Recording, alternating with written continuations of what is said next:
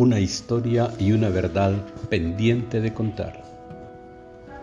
Entre los años 80 al 91, El Salvador se encuentra inmerso en una guerra civil que desembocó en una violencia causante de miles de muertes y de desaparecidos que, se convirtieron en desapariciones forzadas cuyas víctimas también fueron niños, niñas y adolescentes.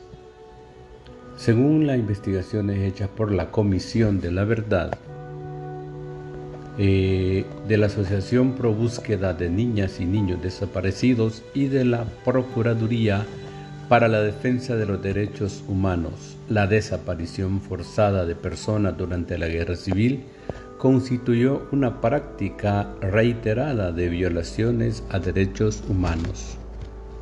La mayoría de desaparecidos forzados ocurrieron cuando se daban los operativos militares en zonas eh, particularmente rurales, donde las niñas y los niños eran separados de sus familiares y entregados post posteriormente a orfanatos, algunos de los cuales a su vez los entregaban en adopción a familias nacionales o extranjeras o simplemente eran regalados para realizar tareas domésticas. Después de la firma de los acuerdos de paz, muchas familias denunciaron las innumerables violaciones a derechos humanos cometidas en el conflicto armado, entre ellas la desaparición de sus niños y niñas. La Comisión de la Verdad incluyó los nombres de esos niños y niñas en el listado general de víctimas del conflicto salvadoreño. El Estado negó la perpetración de desapariciones forzadas así como la responsabilidad de sus agentes. ¿Qué entendemos por desaparición forzada? La Declaración sobre la protección de todas las personas contra las desapariciones forzadas establece que desaparición forzada es todo arresto, detención o traslado contra la voluntad de las personas o la privación de libertad de éstas de alguna otra forma por agentes gubernamentales de cualquier sector o nivel, por grupos organizados o por particulares que actúan en nombre del gobierno o con su apoyo directo o indirecto su autorización o su asentimiento y que luego se niega a revelar la suerte o el paradero de estas personas o a reconocer que están privadas de la libertad, despojándola así de la protección de la ley.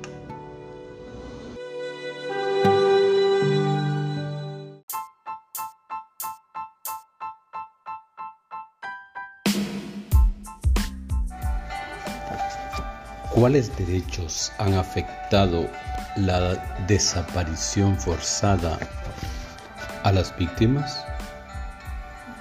Las desapariciones forzadas afectan los valores más profundos de toda sociedad respetuosa de los derechos humanos y de las libertades fundamentales y su práctica causa terribles sufrimientos a la víctima y a su familia, lo que representa un ultraje a la dignidad humana universal. En relación con un grupo tan vulnerable como los niños y niñas que han sido arrancados de su entorno familiar, la afectación es mucho más grave. A las niñas y niños desaparecidos se les ha violado sus elementales derechos a la identidad y a vivir en su propio entorno familiar, entre otros derechos fundamentales.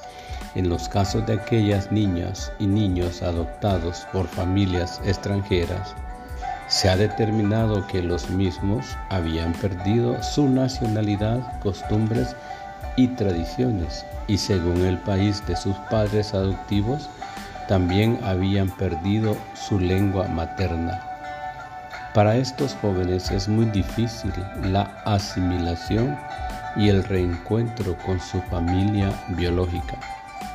La búsqueda, la localización, el encuentro de los niños y niñas desaparecidas, así como el proceso de reintegración familiar en el caso de que culmine con éxito dicha búsqueda, suponen un fenómeno complejo para la construcción de la vida y la identidad de las personas encontradas y de sus familias. Los niños y niñas reencontrados y sus familias sufren traumas y conflictos de identidad. Además, detrás de la víctima principal aparece también su familia como víctima que sufre de manera prolongada la pérdida de su ser querido. Personas que desde años atrás están exigiendo el establecimiento de la verdad, la aplicación de una correcta y apropiada justicia y la adecuada reparación por los daños causados a su proyecto de vida y al de sus hijos, hijas, hermanos, hermanas, sobrinas o sobrinos desaparecidos.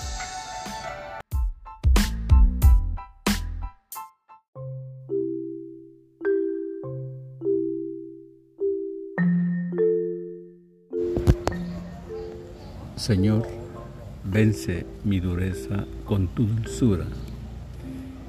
Beato Pedro Vigne, sacerdote y fundador. Pedro Vigne nació el 20 de agosto de 1670 en Privas, Francia, pequeña ciudad muy marcada aún por las consecuencias de las guerras de religión del siglo anterior entre católicos y protestantes. A los 11 años, Pedro es llamado por el cura de la parroquia para firmar como testigo las actas parroquiales de bautismo, matrimonio y sepultura. Después de haber recibido una educación e instrucción de buen nivel, al final de su adolescencia, de repente su vida está transformada por la toma de conciencia de la presencia de Jesucristo en la Eucaristía. Esta experiencia le orienta definitivamente hacia Jesús que entrega su vida en la cruz por nuestro amor y que por la Eucaristía no cesa de darse a todos. Es ordenado sacerdote y queda destinado como coadjutor y San Agorebe durante seis años ejerce allí su ministerio sacerdotal en amistad con su párroco y en cercanía con los fieles.